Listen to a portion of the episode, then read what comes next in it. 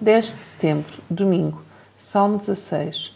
Protege-me, ó Deus, porque em ti confio. Eu disse: Ó Senhor, tu és o meu Deus, todo o meu bem, e não há nada acima de ti. Quanto aos deuses que havia no país, às divindades que eu estimava, que as suas desgraças se multipliquem e que eles desapareçam. Eu não lhes farei ofertas de vinho, nem sequer pronunciarei os seus nomes. Senhor, tu és a porção da minha herança, e o meu cálice está nas tuas mãos. Agradável é o lugar que me calhou em partilha, e preciosa é a herança que me coube. Gosto imenso da forma como David começa este salmo. Guarda-me, ó Deus, porque em ti confio. É uma frase simples, mas profunda, através da qual entrega toda a sua vida ao Senhor.